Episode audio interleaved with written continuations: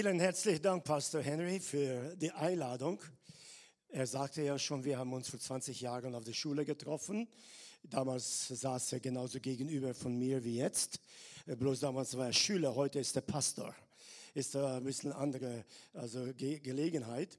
Und was interessant ist, äh, manchen Studenten habe ich ein prophetisches Wort mitgegeben. Wir werden uns wieder sehen oder hören. Und weißt du, manchmal dauert es äh, Jahre, bis das geschieht. Aber das äh, Schöne dabei ist es, dass man sieht etwas von dem, was man in die Herzen dieser Menschen hineingelegt hat und die Frucht dann, also das im Dienst wieder neu, also wahr wird. Ne? Also ich habe Studenten, äh, die ich auf der Schule hatte, für die würde ich nicht fünf Dollar, also jetzt in Europa, äh, so Euro geben würde und sagen würde, also aus denen wird was werden. Und heute haben sie eine Gemeinde von 7000, 9000 Menschen. Auf der Schule sahen sie so aus, als wenn sie gar nichts tun könnten. Und weißt du, Gott hat ganz andere Absichten mit uns. Wir verstehen manchmal nicht also die, die, die Psyche eines Menschen, weil wir eben halt äh, Menschen sind, die schätzen das, was von vor uns ist, das, was uns entgegenkommt, das, was wir hören, das, was wir von ihnen vernehmen.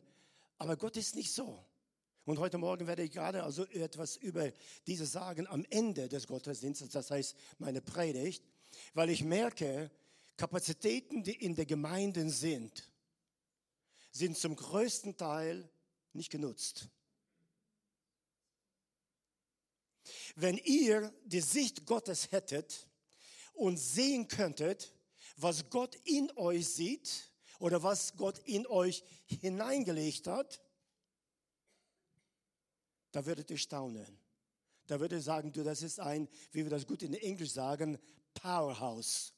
Weißt du, wir sind also eine Gemeinde, wo Gott also sowas hineingelegt hat, wenn das mal also wirklich dann zur Wirkung kommt, ich kann euch sagen, ihr könntet die Stadt bewegen. Ja. Siehst du, es fängt alles so an. Im Anfang, als Gott die Schöpfung, zumindest von Genesis beschrieben, also gemacht hat, da sagte äh, der Herr, und die Erde gab Pflanzen und äh, Gemüse und Bäume und alles. Die Erde gab, das Wasser gab. Das heißt, was schon etwas in, dem, in der Erde gewesen, in dem Wasser gewesen. Ist nicht, dass Gott etwas von irgendwoher, sondern er sagte, und die Erde gab. Da war schon also in die Erde hineingelegt worden, was Gott nur hervorgebracht hat. Und das siehst du überall in der Bibel. Ich habe nicht die Zeit heute Morgen über alle verschiedenen Stationen zu sagen, wie Gott etwas aus dem, was schon hineingelegt worden ist, etwas Großes herausgebracht hat. Und weißt du, manchmal als Gemeinde, wir sitzen da und sagen, ja, du, äh, ist ja schön und wunderbar, aber, weißt du, aber, du, bei Gott gibt es kein Aber. Gott hat Talente, Gott hat also äh, Dinge in dein Leben hineingelegt hat, die nur einmal irgendwann durch deinen Wille und Zusammenarbeit mit Gott zur Wirkung kommen müssen. Ja? Und so, Pastor Henry, als du auf der Schule warst, es war anders gewesen. Aber wenn man jetzt kommt und so viele Jahre später, man sieht, was Gott durch dein und deine Frau Dienst getan hat, da muss man sagen, da hat der Gott schon damals was reingelegt. Amen. Und so ist es schön, also, dass wir als Gotteskinder immer wieder erkennen müssen, also, dass wir nicht arbeiten auf menschliche Art und Weise. Wir arbeiten nicht mit dem, äh, also, was wir analysieren können, was wir also erfinden können, was wir beurteilen können. Damit arbeiten wir nicht. Gott arbeitet nicht mit dem, was wir verstehen als gut oder als richtig, als angenehm, als talentiert oder nicht talentiert. Gott arbeitet nicht so. Er hat in Petrus etwas gesehen, was keiner von den Jüngern gesehen hat. Am Tage der Pfingsten ist offenbar geworden. Da steht Petrus und predigt. Und weißt du, wenn du so denkst, dass ein Mann gepredigt hat und 3000 Menschen wurden getauft an derselben Tage, das ist schon was Gutes, oder nicht? Ja. Aber du, Petrus, als er dann sagte den kenne ich überhaupt nicht. Ich weiß nicht, von was du redest. Also mit denen habe ich gar nichts zu tun. Dieser Petrus war nicht der Petrus, den Jesus sah. Obwohl er es wusste. Weißt du, wenn Gott nur so arbeiten würde nach dem, was, was er sieht, da hat keiner von uns eine Chance. Gott sieht das Endprodukt und er arbeitet rückwärts, nicht nach vorne. Und das ist eben eine gute Sache. Heute Morgen möchte ich gerne ein Wort mit euch teilen. Ich weiß, dass ihr übersetzt. Ich versuche langsamer zu sprechen. Weil sonst, wenn ich in Schwung komme, der Übersetzer hat überhaupt keine Chance, weißt du. Dann ist es aus. Ne? So, wenn ich so langsam rede, das ist deswegen nur, weil ich immer wieder mal dran denke, der muss das nochmal übersetzen da oben irgendwo. Ne? Also, alles klar. Schön, dass ihr das so gemacht habt, weil als ich sah, dass ihr die Übersetzung hier hattet, da habe ich schon gleich gesagt zu meiner Frau, naja, die Hälfte von meiner Botschaft musste ich streichen jetzt erstmal. Ne? Weil das ist ja immer so, ne? wenn du Übersetzer hast, musst du die Hälfte streichen. Ne? Und so, also wird es schon gut gehen. Wenn du eine Bibel mit dir hast, heute Morgen möchte ich also, dass ihr aufschlagen möchte, Markus Evangelium, Kapitel 6, und wir lesen nur 52. Vers. Markus Evangelium 6, Vers 52. Sehr interessante Stelle, weil das ist ja am Ende dann äh, von dem Vers, also von dem Begriff dort gesagt. Denn selbst nach den Wunder mit den Broten hatten sie noch nichts begriffen denn ihr Herz war verhärtet. Zwei Wunder, über die ich heute Morgen mal kurz reden will, die uns also eine Lehre geben, die man nur aus diesem Zusammenhang verstehen kann. Jetzt müsst ihr vorstellen, Evangelien, also wenn man das so sagt, das ist immer ein bisschen theologisch verkehrt, weil es gibt nur ein Evangelium. Ne? Es gibt ja vier Autoren, die es geschrieben haben. Es gibt nur ein Evangelium, eine Lehre. Es gibt einen Herrn, es gibt eine Taufe, es gibt nur eine Wahrheit, einen Gott. Es geht immer noch um eins. Aber da sind es vier Autoren, ne? Matthäus, Markus, Lukas, Johannes. Die haben geschrieben das Evangelium. Alle vier zusammen ist nur ein Evangelium. Und so sehen wir, dass in diesem Evangelium 35 Wunder uns wiedergegeben werden. Und weißt du, die Zahl hat damit nichts zu tun, ne? aber Prinzipien von diesen Wunder haben was damit zu tun. Denn in jedem Wunder sind Prinzipien, die Jesus uns gegeben hat, dass wir lernen können, was eigentlich dieses Wunder, was er jetzt getan hat, für dich und mich bedeutet. Das ist ja nicht so, dass wir über Heilung sprechen und äh, blinden Augen aufgetan, einen Toten erweckt hat. Das sind alles nur so schöne Geschichten. Weißt du, darum geht's ja gar nicht. Dass Jesus Wasser ins Wein, also wunderlich gesetzt hat, das hat damit nichts zu tun. Aber das sind Prinzipien drinne.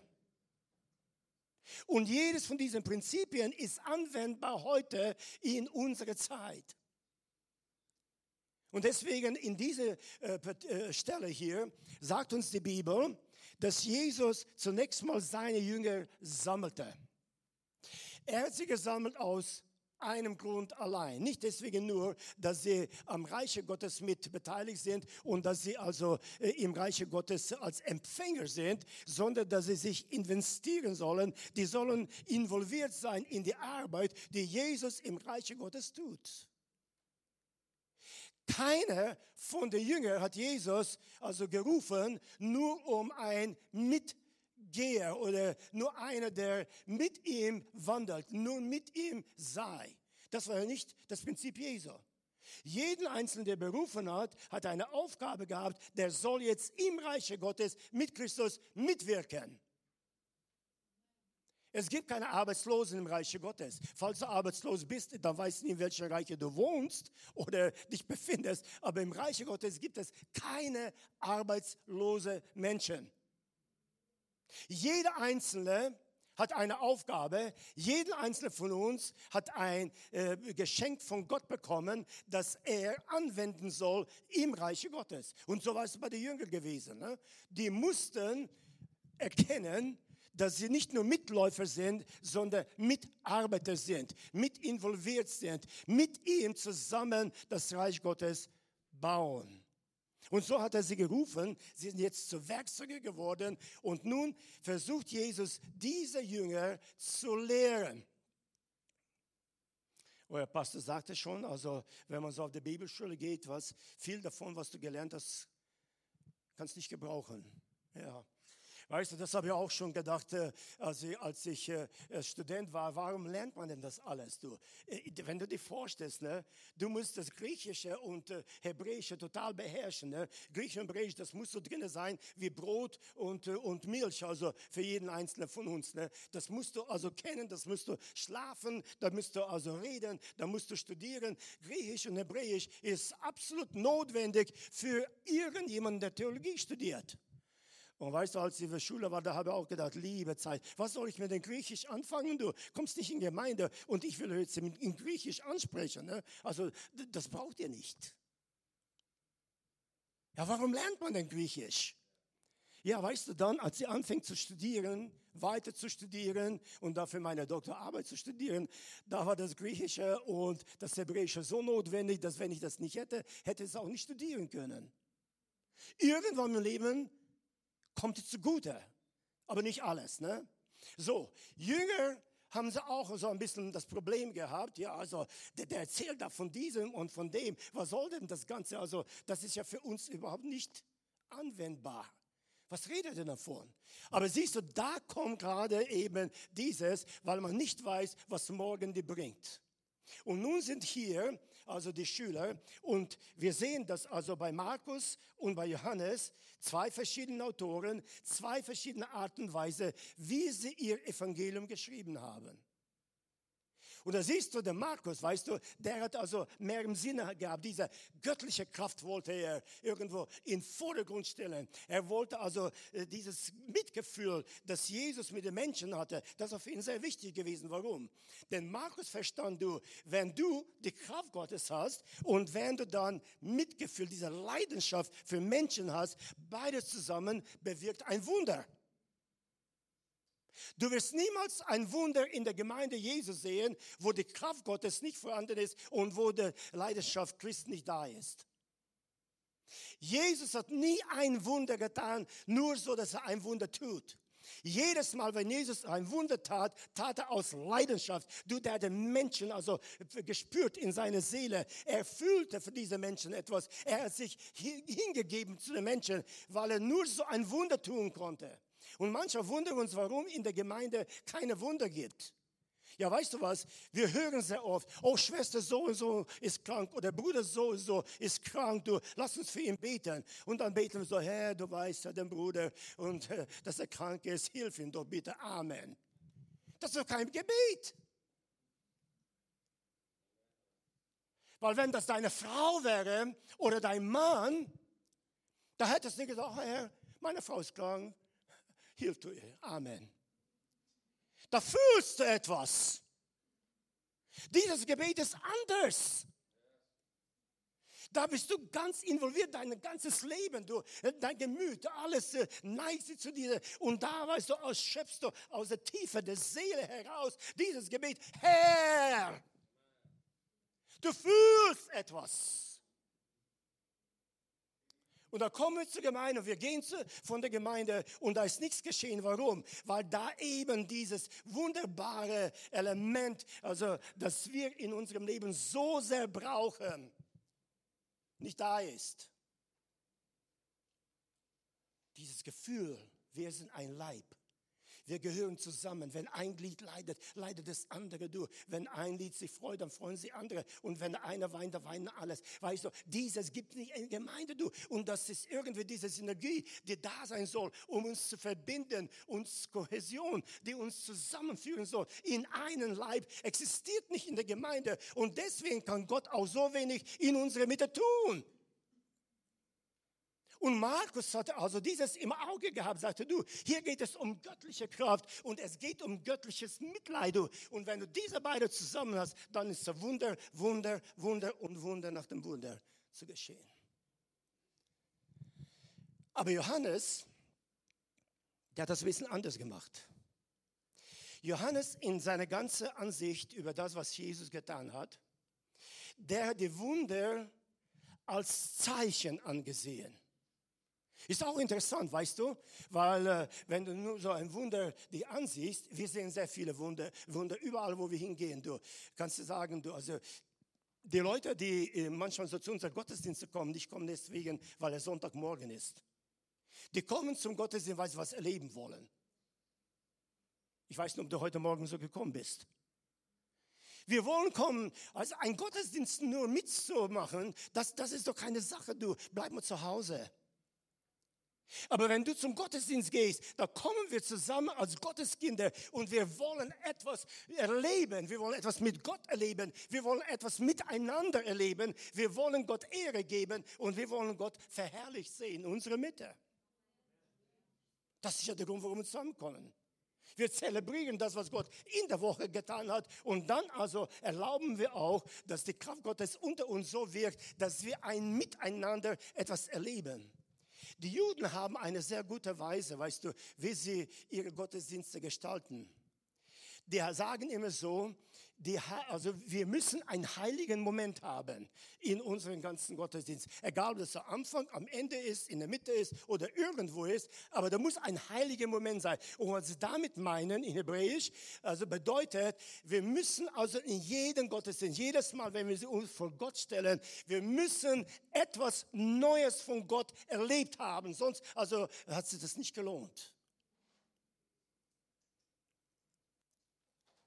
Ich war 22 Jahre im pastoralen Dienst. Du, ich kann dir sagen, du, ich habe manchmal die Leute kommen und gehen gesehen, ohne dass sie was erlebt haben. Das hat mich gekränkt.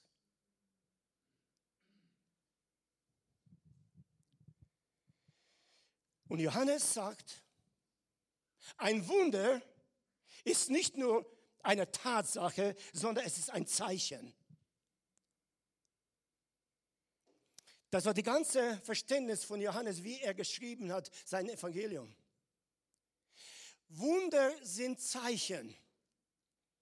Und Zeichen bedeutet, dass, äh, dass du und ich, dass wir miteinander auf etwas hingewiesen sind. Ist ein Symbol oder ist eine Tafel, die uns zeigt, rechts ist der Eingang. Das ist ein Zeichen. Auf der Autobahn habt ihr ausgeschildert, verschiedene Städte. Und da also steht zum Beispiel Nürnberg, 22 Kilometer. Du bist noch nicht in Nürnberg, aber er sagte schon, dass du die Richtung gehst. Also da geht es hin, um hinzukommen. Und hier haben wir bei Johannes, Johannes sagte, du, das ist jetzt ein Wunder, aber du, dieses Wunder ist nur da als ein Schild, als ein Zeichen auf etwas anderes hin. Es weist auf Christus hin. Und so haben die Leute dann plötzlich ein bisschen anders verstanden, was das Zeichen ist. Bei dieser Speisung von 5000, und davon reden wir, von den Bruten reden wir auch von dem also Sturm, bei der 5000 Wunder, da sind drei Zeichen da. Ne? Einmal, das Zeichen, also was wir da sehen diesem Wunder ist, es gibt hungrige Menschen. Die Gemeinde ist konfrontiert mit hungrigen Menschen.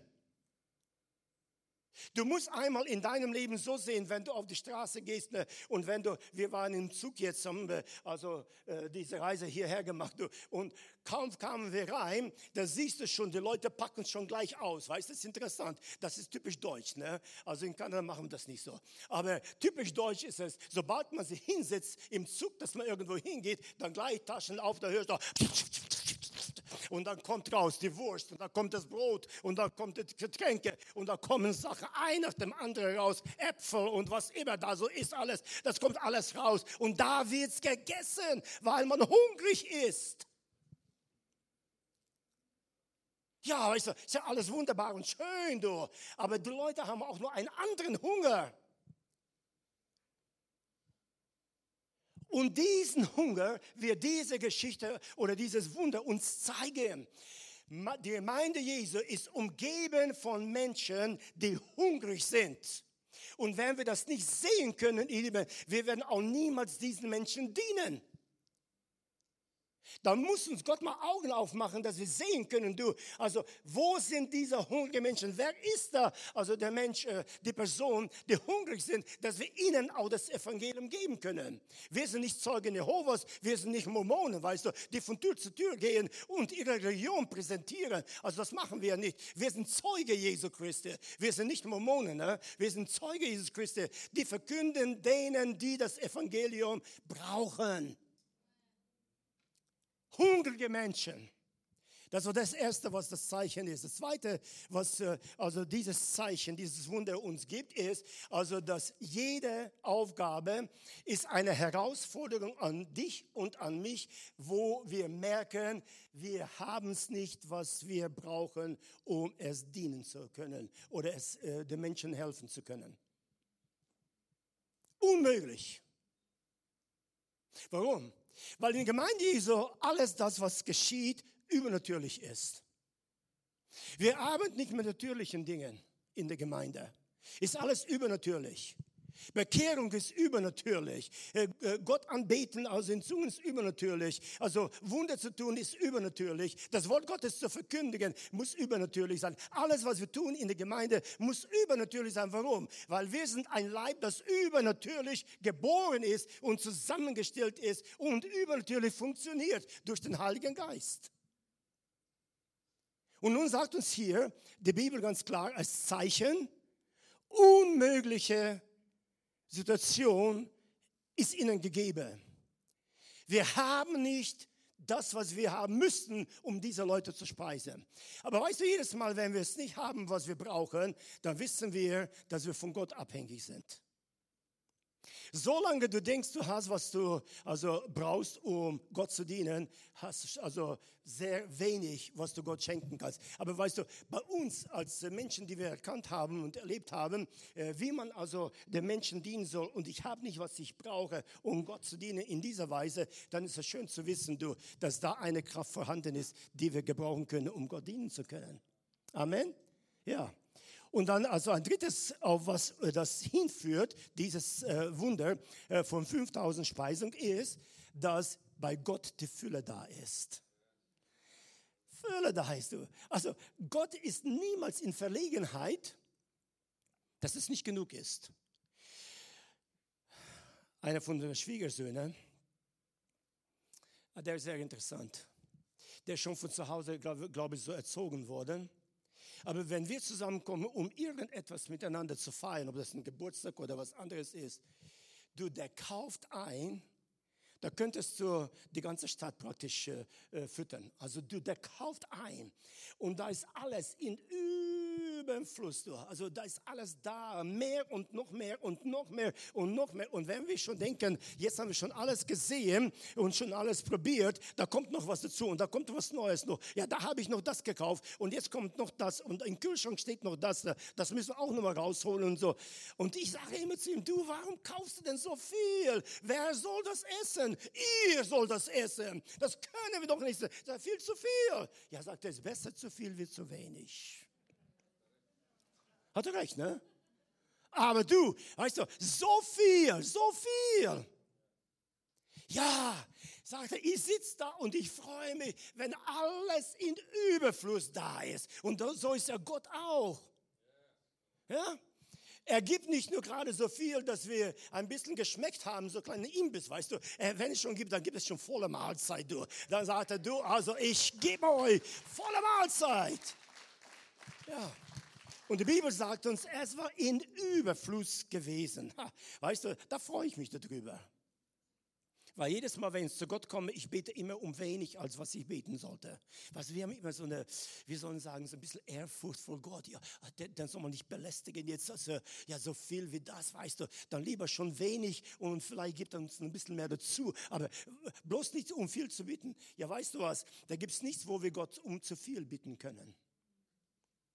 Gar nichts. Gott hat immer mehr. Immer mehr. Und so, da, ist, da ist eine wunderbare Wahrheit drin. Jetzt also sagt uns die Bibel in diesem Vers, wir haben den Vers 51 nicht gelesen, also ein Vers davor, da heißt es hier, Und er stieg, das heißt, Jesus stieg äh, äh, bei ihnen ins Boot und der Wind legte sie. Und sie erstaunten sehr über die Maßen bei sich selbst und verwunderten sich, denn selbst nach dem Wunder mit den Broten haben sie noch nicht begriffen. Haben sie noch nicht begriffen. Die Lektion der Brote haben sie nicht begriffen. Die haben also Prüfung gehabt und bei der Prüfung sind durchgeflogen. Und es ist interessant, weißt du, wie Jesus dieses so wunderbar zusammenstellt. Gerade jetzt, also 5000 Mann plus alle anderen, die dazugehörten, die sind gespeist worden und alles da. Und die Jünger, die haben es nicht begriffen. Die wussten gar nicht, wozu diese Wunder da ist. Was hat der Jesus damit gemeint, du? Was soll das, das Ganze, du? Die haben es nicht begriffen. Und was macht Jesus? Jungs, die Prüfung, keine überstanden, durchgeflogen, so ins Boot, rüber auf der andere Seite des See. Und jetzt schickt Jesus seine Jünger in den Sturm hinein. Du, wenn du es nicht hier gelernt hast, dann musst du es lernen in den Sturm. Ja, weißt du, ist ja interessant, wie Gott so andere Wege hatte wie wir. Ne? Also wir würden sagen, komm nochmal zurück, fangen wir von vorne an, vielleicht lernst du beim zweiten Mal. Du, ich habe immer so Studenten auf der Schule überhaupt, weißt du, die Pastoren, das, nicht du, aber die Pastoren, das sind die schlimmsten Schüler, die es gibt. Weißt du, ich habe ja in Master's Degree Programm, also das ist schon ein Level höher von äh, Bachelor's Degree, ne? Äh, in der Master's Degree, da kommen alles Pastoren, weißt du, 20 Jahre im Dienst, 15 Jahre im Dienst, 10 Jahre im Dienst oder was immer Jahre im Dienst, die wollen Doktor haben ne? und da kommen sie und studieren ne? und da haben sie meine Klasse und ich kann euch sagen, du, oh, das, das, das ist eine schwere Arbeit, mit diesen Leuten umzugehen. Erstens, wenn sie schon also in die Klasse kommen, da kommen sie so, naja, lass mich mal hören, was du zu sagen hast. Also, wenn ich schon 20 Jahre im Dienst bin, da habe ich auch schon was zu sagen. Und jetzt hören wir mal. Und da sitzen sie so kritisch da und gucken sie mich an, als ob, weißt du, ich ihnen nichts zu geben hätte. Und dann heißt geht er so, und ich sage immer wieder, studiert mal, studiert mal, weil, also wir haben Prüfung, wir haben dies, wir habt Arbeit zu schreiben, ihr habt dies und das. Studiert mal während der Zeit, wo wir den Unterricht haben, weil sonst am Ende, ihr werdet es nicht schaffen. Was tun sie? Gar nichts. Zwei Tage vor der also, äh, Großprüfung kommen sie bei mir an und sagen sie, du hör mal zu, kannst du mal für mich beten, dass der Herr mir helfen möchte. Weißt du, ich, äh, ich brauche den Heiligen Geist, um die Prüfung zu schreiben. Das hast du schon gewusst, also am Anfang der Klasse. Warum kommst du jetzt zu mir? Ja, aber du musst ja wissen doch, weißt du, ich bin der Pastor und mir so beschäftigt. Was hat so beschäftigt gewesen, dass du das haben musst? Und dann, weißt du, geht es hin und her und hin und her. Und am Ende, dann sagen sie mir, könnte ich Verlängerung haben? Kannst du mir mal einen Monat Verlängerung schenken? Ich sage, nö, bei mir gibt es keine Verlängerung. Und dann sagen die mir, ah, sagte, bei jeder andere Lehrer gibt es mir Verlängerung. Sage ich nicht. Jeder andere Lehrer ist der, aber ich, das bin ich. Und ich gebe keine Verlängerung. So, also entweder schreibst du oder schreibst es nicht. Fertig. Weil weißt du, das sind Leute, weißt du, die verzögern das, weißt du, die, die, die schieben das immer so raus, ne? Und immer raus. Und da wollen sie Gnade haben, so. Ich sag, ja, es gibt Gnade bei Gott, aber nicht bei mir. Ja. Bei mir musst du arbeiten. Fertig. Und weißt du, das ist nicht so leicht für sie. Ich habe jetzt eine Schülerin gerade, also die hat auch äh, ihren Termin verpasst. Ne? Und ich habe gerade zu meiner Frau gesagt, ich werde einfach so hinschicken, was sie hat. Und dann müssen sie äh, auf der Uni da fertig werden, was sie da mit ihr machen werden, weil sie wird auf jeden Fall also den Fach nicht bestehen. Weißt du, das sind so Sachen. Und die Jünger waren bei dem Wunder, haben es gesehen und doch, und doch nicht verstanden. Und dadurch wurden ihre Herzen verhärtet. Denn weißt du, wenn du die Anerkennung nicht also äh, gibst, was Jesus angehört, in seinem Wunder und seine Kraft und seine Majestät und seine Allmacht, dass er das getan hat und du stehst da und sagst, ja, wir haben gar nicht gewusst. Also Jesus, der ist ein guter Sozialarbeiter. Ja, der hilft den Leuten. Schau mal, also wie er die Armen speisen tut. total verblendet, total nicht dabei, nichts zu verstehen, was das geistliche Leben und Wirken anbetrifft. Gar nichts. Da wunderst du dir manchmal, ist das wirklich möglich? Und ich kann dir sagen, es ist möglich. Weißt du, wenn du ein Wunder im Jahr siehst, da bist du begeistert von. Ja, wow, wir haben ein Wunder gesehen. Wow. Ich war in einer Gemeinde hier in Europa und dann hat auch der Herr Wunder getan an eine äh, gewisse Schwester. Und das war ein sichtbares Wunder, weißt du, konntest du richtig sehen, dass Gott dieses Wunder getan hat. Und weißt du, da kam der Pastor zu mir. Ja, weißt du was, du, das war bei uns noch nie gewesen. Das ist was ganz nicht Normales, ne? Ich sage, nein, nein, nein, nein, das ist normal. Nicht normal ist, wenn nichts geschieht. Das ist normal. Das sollte immer geschehen, alle Zeit geschehen. Denn Gott ist da, um Menschen zu helfen, Menschen zu heilen, Menschen zu geben, was sie brauchen. Das ist normal. Und wenn da nichts geschieht, das ist nicht normal. Aber man gewöhnt sich dran. Da siehst du zwei, fünf, 10, 20, 30, 50 Wunder und auf einmal, das ist ein weiteres Wunder. Das habe ich immer bei uns in der Gemeinde äh, den Leuten gesagt, wenn wir Taufen hatten. Wir haben Taufe gehabt. Weiß nicht, wie viele Leute zu einer Zeit getauft worden sind. Ja, und da saßen sie alle da so brav und guckten. Einer getauft, ein zweiter getauft, der dritte getauft, der vierte getauft keine Freude. Also da war nichts los im Saal, weißt du, wo die Leute, Halleluja, preis dem Herrn, du aufgestanden und der Herr gepriesen. Einer hat sich taufen lassen, der hat sich zu Jesus bekommen. Das war alles so abgewickelt, weißt du, wie von dem Programm her. Ne? Und da kamen wir einmal nach Argentinien, äh, nach Mar del Plata. Und unser ältester Sohn war mit uns gewesen. Und er sagte, du, sowas habe ich noch nie erlebt. Weißt du, die haben Hauskreisgruppen in der Gemeinde. Die Gemeinde ist groß, damals aber bei 4000, jetzt sind sie bei 10. Aber äh, 4000 Leute ist schon eine gute Zahl. Ne? Und die haben dann äh, Hausgruppen. Und jedes Mal, wenn einer von der Hausgruppe getauft worden ist, Weißt du, was die gemacht haben? Die sind mit Plakaten gekommen, du. Die sind mit Trompeten gekommen und Trommel gekommen und was immer. Der ganze Hauskreis, wenn der also plötzlich kam und stand in den Becken, du. Also da kamen sie, du. Und da haben die gepowert, du, haben getrommel geschlagen, die haben gejubelt, die haben gejault. Wow, wow, wow. Haben die gesagt, yes, unser Mann hat es getaufen lassen. Freude dass der eine sich taufen lässt, zu Jesus bekennt und wir Leuten sagen, du, von heute an ist mein Weg mit Jesus und alles andere ist nicht mehr da. Also, du, keine Freude. Bei uns saßen die Leute und warteten, naja, wie lange wird das noch jetzt gehen? Verstehst du? Das ist nicht normal. Die Jünger haben sich an das Wunderwerk Jesu gewöhnt. Ja, noch ein anderer, nochmal ein anderer, okay, ja, ja, ja, Jesus, die sind geheilt, wunderbar, da sind alle geheilt worden, preis dem Herrn und so. Kein, nichts begriffen. Und so bei diesem Wunder gerade hier, sagt uns die, die Bibel hier, nichts begriffen. Und Jesus schickt sie jetzt über den See rüber, 17 Kilometer müssen sie rudern. Und da kam der Sturm auf. Das ist immer so wunderbar, dass wenn Jesus dich losschickt und du in den Sturm hineingehst, dann sollst du normalerweise wissen, dass Jesus es weiß. Ne? Aber das, das, das, das war nicht drin gewesen. Diesen in den Sturm hinein, und weißt du, es ist interessant, dass wenn einmal ein Sturm bei uns aufkommt, dass wir dann nicht mehr in der Lage sind, klar zu denken.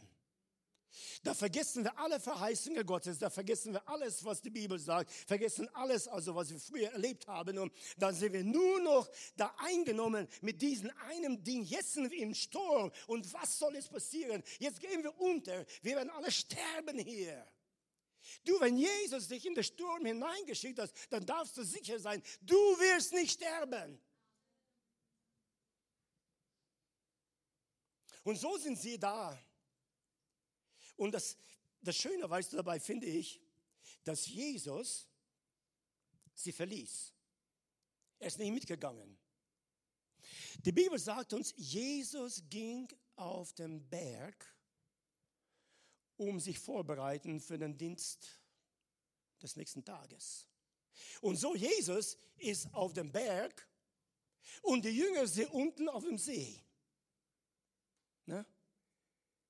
Und jetzt zwischen den beiden ist etwas Wunderbares. Da ist die Macht und hier ist der Sturm. Und dazwischen ist Dunkelheit. Ha. Weißt du, diese Dunkelheit, das, wenn du das jetzt vergeistlichen willst, ne, äh, die, die hat sehr viel also mit was anderem zu tun. Nicht nur, also, dass es äh, also öffentlich, also draußen äh, die Natur dunkel ist. Das hat was mit der Dunkelheit zu tun. Die, die Jünger sind in einer Dunkelheit, ihr Herz ist verhärtet und die sind eine Dunkelheit äh, des Herzens, du, wo sie nicht mehr sehen können und verstehen können. Gerade, gerade paar Stunden davor, wir haben Wunder gesehen. Jesus speiste 5000 plus Frauen und Kinder. Er speist es. Er ist der Allmächtige, er ist der Große, er ist der Herr. Er, ihm gehört die Majestät und Exaltation, du. Also den, den glauben wir einfach. Er hat uns hingeschickt, du. Der wird uns auch durchführen durch den Sturm. Nein, nein, nein, nein, nein. Es ist eine Dunkelheit. Gefahr. Eine große Gefahr. Weißt du, das war nicht gerade so Neulinge, die gerade zum ersten Mal irgendwo in einem Boot sitzen und da rudern müssen. Du, äh, wir waren jetzt gerade also unterwegs äh, mit den Preisen von den Deutschen Bund. Äh, in Kanada haben uns angesehen, so ein paar schöne Stellen da in den Bergen, Rocky Mountains. Ne? Und da kam nach Jasper und da war der wunderschöne See da. Und dann saßen die Leute, du konntest ein Boot mieten und dann zwei Leute können drinnen sitzen, da haben die gerudert, aber das Wasser ist ja so wunderbar, also flach, ne? also da passiert nichts. Ne? Und haben sie so gerudert und ich dachte zu der Zeit, ne? also wenn die Jünger so ein Wasser hätten wie da, ne? da hätten sie auch nichts gelernt. Ja. Die Afrikaner haben so eine Aussage, im stillen Wasser wirst du niemals lernen, das Schiff zu steuern. Die Stürme bringen dir bei, wie man ein Schiff steuern muss. Und weißt du, manchmal, wenn Jesus so die Stürme in unser Leben hineinlässt, also das ist nur ein Zeichen da, du, weißt du was, ihr habt die erste Lektion nicht gelernt, jetzt werdet ihr eine zweite Lektion lernen. Hoffentlich wird diese Lektion euch also so weit bringen, dass ihr die Prüfung bestehen möchtet. Und sie haben es nicht getan. Und das Dritte, was wir von dieses sehen können, ist die Distanz. Jesus auf dem Berg, sie auf dem See.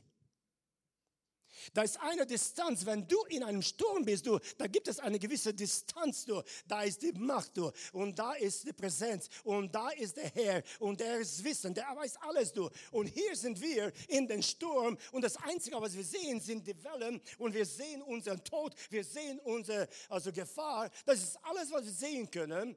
Und das ist eben ein Zeichen, du, weil sie schon vorher nicht gelernt haben, was Jesus ist, wer Jesus ist, was er tut und tun kann, du. Und jetzt also in diese Situation kommen sie hinein und merken auf einmal, meine Zeit, du. Wir sterben hier. Alles aus. Und für Jesus war das sehr, sehr traurig, dass seine Jünger es nicht erkannt haben, was dieses Wunder ihnen als Lektion beibringen würde. In Kapitel 1 in Markus, da lesen wir sehr interessant, also äh, wie eigentlich das Ganze anfing. Da heißt es hier Markus 1, Vers 22, und sie erstaunten über seine Lehre, denn er lehrte sie wie einer, der Vollmacht hat und nicht wie die Schriftgelehrten. Und was hier passiert ist, er lehrte, also nicht wie die Schriftgelehrten, er lehrte eine, der Autorität oder die Kraft hat. Und pass mal auf, was passiert dann? Die Leute, die Jesus bei sich hatte, die 5000, die haben getauscht das Brot für das Wort. Die haben getauscht das Brot für das Wort. Sie waren bei Jesus den ganzen Tag. Du, die haben nicht gesagt, hör mal zu, jetzt müssen wir mal Pause machen, jetzt müssen wir was essen. Du, wir haben Hunger. Also du äh, kannst du zusehen, dass wir irgendwie was zu essen bekommen, weil das Volk hungert hier. Nein, sie haben getauscht das Brot für das Wort. Sie wollten lieber Wort hören als Brot essen. Das sind Prioritäten. Weißt du, wenn es darauf ankommt, müssen wir erstmal erkennen, du, was wichtiger ist für uns, die geistliche Speise oder die Speise für den Leib. Und sie haben sich für den Leib nicht gekümmert, weil sie wussten ganz genau, dass wenn sie die Speise haben, die sie brauchen für ihre Seele und für ihren Geist, dass der Rest, der Herr wird sorgen dafür. Und so, sie haben getauscht. Nein, nicht Brot. Wir wollen das Wort, das Wort. Und die Bibel sagt uns, sie erstaunten über seine Lehre. Sie waren dabei gewesen, sie haben zugehört. Du. Das war ihr Leben, das war alles, was sie wollten. Du. Ist nur Jesus zu hören, das Wort zu hören. Und diesen Hunger finden wir heute sehr wenig in der Gemeinde. Ich kann nicht sagen, wir reisen 40 Länder der Welt, aber ich könnte sagen, du, in vielen Ländern, da merkst du schon, die Leute kommen in die Gemeinde und bevor sie überhaupt sich hingesetzt haben, wollen sie schon, ja, wie lange wird das dauern heute, dass wir wieder wegkommen? Kein Hunger, kein Hunger. Und da fragst du dich, du, warum geschieht denn so viele? Wir waren in einem Land und ein Pastor kam auf mich zu und sagte, du, hör mal zu, was könnten wir tun, dass wir also eine Erweckung haben würden und dass die Gemeinden wachsen würden? Bei uns läuft nichts. Ja, aber so, weißt du, du predigst zu Leuten, die nicht hungrig sind.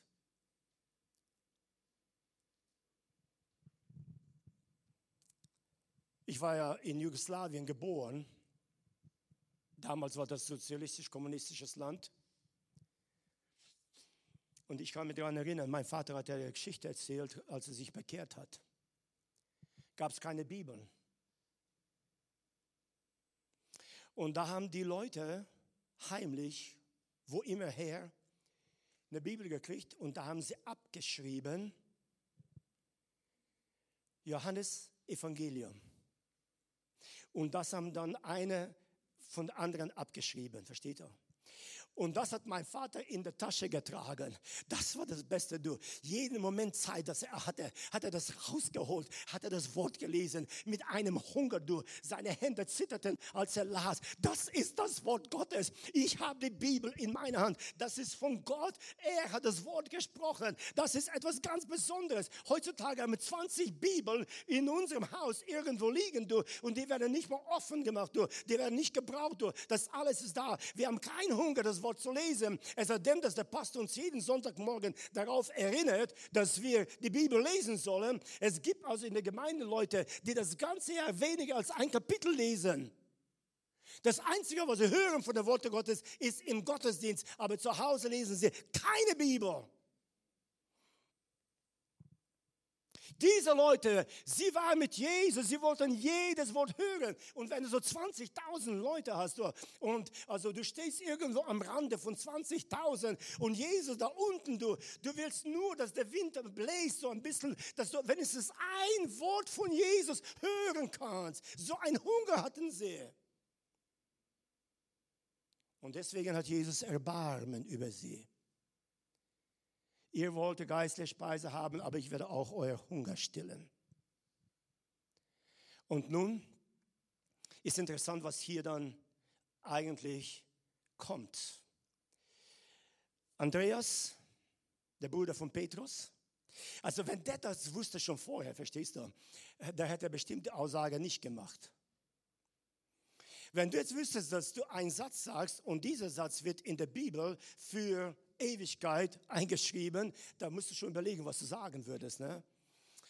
Jedes Mal, wenn es auf irgendeine so Geburtstagskarte oder für irgendein so Jubiläum oder was immer kommt und wir müssen da was aufschreiben, sitzt du da, denkst du, was soll ich jetzt? Was soll ich jetzt da schreiben? Was soll ich schreiben? Weil für die Leute ist es sehr wichtig, wenn sie das lesen, ne, äh, was da geschrieben wird. Und weißt du, wenn du das nicht tust, öfters mal, da bist du gar nicht so geübt drin. Weißt du, findest die Wörter einfach nicht. Ne? Oder geht es euch das nicht so? Und manchmal schreibst du es und wenn es geschrieben hast du und die Leute lesen, sagt er, was soll denn das? Was ist denn da geschrieben? Was soll der jetzt darunter verstehen und so? Weißt du, da gibt es solche. Deswegen e-, elektronisch ist besser jetzt, also per äh, Facebook oder sowas, da schreibst du einen herzlichen Glückwunsch zum Geburtstag, Gott segne dich, ne? hab ein schönes Jahr oder was immer und fertig, die Sache ist schon erledigt. Ne? Aber wenn du eine Karte kaufst, du, da schon steht was da drauf und da musst du noch was reinschreiben, weißt du, und das hat alles irgendwann eine Botschaft und die Leute können das lesen so oder so und dann verstehen, missverstehen und weiß nicht was alles, ne? ist nicht so einfach. Ne? Aber hier der Andreas, der hat eine Aussage gemacht. Hör mal zu, was er sagte. Hier ist ein Junge, der fünf Gerstenbrot und zwei Fische hat. Aber was ist das schon für so viele? Ja, den Zweifel, den er hier hat, ne? das ist etwas ganz, ganz Interessantes, weil hier siehst du drinnen die Hilflosigkeit und die Aussichtslosigkeit, also die hier so auftritt. Ja, was ist denn schon so für so viele Menschen? Weißt du, wenn wir das so lesen, und ihr habt bestimmt das schon mehrere Male gelesen, wir lesen das einfach so als eine Geschichte, äh, ein Geschehen. Aber in diesem drinnen sind manche Wahrheiten. Erstmal, es heißt, da ist ein Junge. Was bedeutet denn das? Es bedeutet, dass dieser Junge nicht ein Teil von den gezählten Leuten ist. Das sind 5000 Mann, die sind gezählt. Der Junge ist nicht gezählt. Und jetzt wird hier gesagt, da ist ein Junge. Das heißt also, Jesus wendet sich von der Gezählten zu der Ungezählten hin und hat also etwas mit ihm vor. In jeder Gemeinde gibt es gezählte und ungezählte Leute. Wenn du sagen würdest, wie viele Pastoren haben wir, kannst du wissen, also wir haben so und so viele Pastoren, da ist eine Zahl da. Wie viele singen im Lobpreis, da hast du eine Zahl da. Wie viele leiten das, so viel. Wie viele Hauskreise haben Leiter haben wir, so viele. Das sind gezählte Leute, das sind alles gezählte Leute in der Gemeinde, die haben eine Funktion, eine Position, die sind irgendwo also eingetragen als diejenigen, die gezählt sind. Das sind gezählte Leute, die den Dienst tun in der Gemeinde. Aber da gibt es eine ganze Zahl von den Menschen in der Gemeinde, Gemeinde, die ungezählt sind.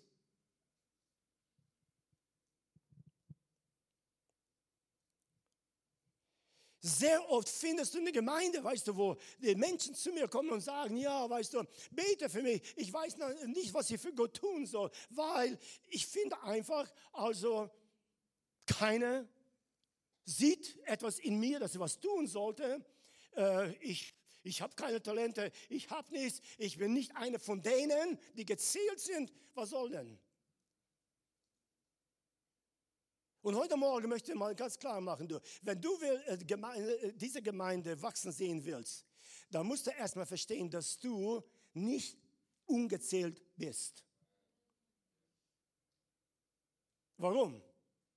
Der interessanterweise ist, er sagte hier, hier ist ein Junge, der fünf Gerstenbrot und zwei Fische hat, aber was ist das schon so für alle? Ne? Und dann gibt diese Junge seine kleine Mahlzeit ab an Jesus. Und bevor jetzt überhaupt was gemacht wird, befehlt Jesus den Jünger, die sollen die Leute setzen bei 50 und bei 100. Bevor was geteilt wurde, sind alle Leute gezählt.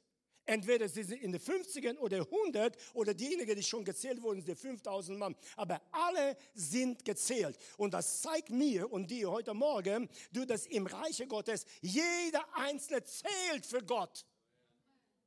Dein Leben zählt für Gott. Dein Dienst zählt für Gott. Deine Aufgaben, die du machen möchtest, zählen für Gott. Alles, was du tust, zählt bei Gott. Da ist keiner von uns, egal wie unbegabt du dich also anschaust heute Morgen und sagst du, ich habe nichts, ich kann nicht auf der Plattform stehen und singen, ich kann nicht predigen, ich kann nicht leiten, ich kann nicht übersetzen, ich kann nicht dies, ich kann nicht Frauen leiten oder Männer leiten oder was immer, Jugend leiten, ich kann das alles nicht, ich habe nichts. Du hast was, weil du zählst für Gott. Und wenn Gott heute Morgen dich mobilisieren kann, du, und äh, das klar machen kann, du, dass du nicht ungezählt bist, sondern dass du bei Gott eingezählt bist für einen Dienst, dass du für den Herrn tun sollst, ich kann dir sagen, diese Gemeinde wird explodieren.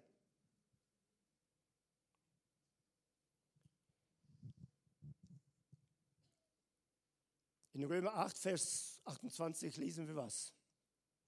Denen aber, die den Herrn lieben, dienen alle Dinge zum Guten, die nach seiner Vorsehung berufen sind. Sie haben was bekommen, du. Da heißt es also besser, äh, vom Griech, das, Entschuldigung wieder, also im Griechen heißt es viel besser, ne? Die haben etwas in ihr Leben hineingelegt worden, als sie berufen worden sind, um den Herrn zu dienen. Jeder einzelne von uns, in, in 1. Korinther 12, 7, da heißt es hier, aber jeden einzelnen gegebene Gabe jeden Einzelnen gegeben eine Gabe. Du, du bist gezählt. Da gibt es keinen im Reich Gottes, der nicht gezählt ist. Du musst nur das, was in dir ist, freisetzen für Gott, dass Gott dich gebrauchen kann. Und du kannst sehen, du, was für Wunder und Zeichen du in deinem Leben erleben wirst. Als ich jetzt in Indonesien war, einen Monat zurück, da wurde ich mal eingeladen zum ein Konzert. Ich wünschte, ich hätte das Bild jetzt gehabt, euch zu zeigen. Eine Schwester in einer Gemeinde in Jakarta, äh, eines Tages sagte, Herr, was soll ich denn tun? Was soll ich denn tun? Und äh, der Herr hat einfach aufs Herz gelegt, du, find mal ein paar junge Leute zusammen und fang an mit denen äh, also da äh, zu üben und da könnt ihr vielleicht mal in der Gemeinde singen und so. Hast angefangen so, ganz einfach. Bei diesem Konzert, wo ich war, in einem ganz prestigigen Platz, eine große ja, man könnte mal sagen, Operahalle, saßen 98 Orchesterleute und 300 Leute im Chor. Eine Schwester eines Tages bekommt also dieses in ihr Herzen eingelegt worden. Du, du zählst für mich. Ich habe dir etwas gegeben und das kannst du gebrauchen. Und da fing sie an, mit paar Leute etwas zu üben. Du. Und heutzutage hat sie eine also Präsentation gemacht von zwei Stunden. Du, also mit dem Orchester und mit dem Chorgesänge. Ich kann dir sagen, das kannst du nirgendwo also so finden in irgendeiner Gemeinde, was da entstanden ist von einer Schwester, die verstanden hat, ich zähle für Gott. Das sind so viele Gaben hier vergraben noch in dieser Gemeinde, die mal wieder also aufgegraben werden müssen, wieder zur äh, Wirkung kommen möchten. Du weißt du, Gott will die Gemeinde gebrauchen, nicht nur Einzelne, sondern die Gemeinde will er gebrauchen, um sein Reich zu bauen. Ein Junge, ein Junge 5000 plus Kinder und Frauen, 12.000 Leute etwa, wurden gespeist. Das Interessante ist, dass hier die Bibel sagt, und Jesus nahm es und schaute empor und dankte.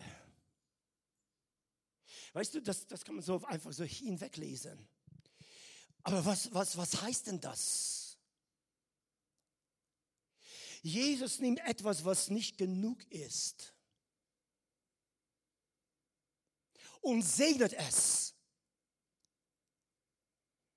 Gott salbt nicht, was du nicht hast. Gott kann nicht salben etwas, was du nicht verstehst, dass du hast. Gott kann nur salben, was du hast. Und weißt du, wenn du das Gott also einfach übergibst, in seine Hände legst und sagst, Herr, das ist alles, was ich bin, das ist alles, was ihr habt. Und wenn du dich hineinlegst in seine Hände, ich kann dir sagen, es gibt nichts Größeres als das. Jesus segnete das, was nicht genug war, um so viel zu sein, dass es noch überflüssig war. Aber da war ein Prozess. Es musste gebrochen werden. Ein Hinweis auf das Abendmahl hin und Jesus brach das Brot. Und er gab es den Jünger und sagte, teilt es aus. Aber die Fische hat er ausgeteilt. Und da hatte Jesus so diese Auseinandersetzung gemacht zwischen dem Mahl was wir feiern dann, nächste Woche werdet ihr das Mal des Herrn feiern, gab es den Jünger und sagte, teilt das aus, das ist mein Leib. Ist gebrochen. Teilt es aus. Aber die Fische teilte er.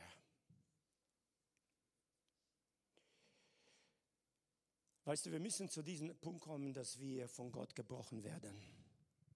Unser Wille, unser Verständnis.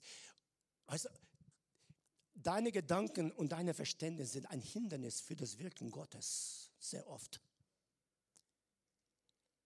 Ja, ich kann nicht. Weißt du, mein Vater hat mir immer das eingedrillt, also in mein Leben sagte, sag niemals, dass du das nicht kannst. Du hast noch niemals versucht. Der hat mir Aufgaben gegeben und sagt, der Junge hier, ich möchte das, das. ich sage, ich weiß es nicht, ich kann das nicht. Sagte, sag das bloß nicht zu mir, dass du das nicht kannst. Du hast nicht probiert. Probier mal einmal, zweimal, zehnmal, zwanzigmal, dreißigmal, wie immer du. Eines Tages wirst du es können. Aber sag mir, ich kann das nicht. Weißt du, das sitzt in meinem Kopf drinne. Jedes Mal, wenn ich vor einer Aufgabe bin und etwas vor mir steht, das ich nicht bewältigen kann, was mache ich denn? Ich sage nicht mehr, ich kann das nicht. Mit Gott sind alle Dinge. Ne? Kann es nicht. Das ist das Hindernis, warum Gott nicht gebrauchen tut. Weißt du, und wir müssen heute Morgen dahin kommen, dass wir sagen, Herr, brich du meinen Willen meine Verständnis, brich alles, was stört, was hindert, weißt du, was zurückhält, dass ich nicht für dich da bin. Denn siehst du, so wie die Kinder jetzt angefangen haben, also mit ihrem Schuljahr, so werden wir anfangen mit einer Vergrößerung der Gemeinde, ein Wachstum der Gemeinde, eine Erweckung in der Gemeinde, eine wunderbare, also Offenbarung der Herrlichkeit Jesu. Denn das alles, was also Jesus wollte von den Jüngern zu wissen, ist, dass sie ihm zusprechen, du bist der Messias, du bist der, äh, also der wunderbare Herr, du bist der Schöpfer, du bist derjenige. Und sie haben es nicht erkannt. Und deswegen wurde ihr Herzen verhärtet. Und weißt du, wenn das in unserem Leben passiert, kann es uns genauso gehen. Und das hat also die Bibel sagt uns hier gemacht. Er nahm es, er brach es und dann gab er ihnen zu essen.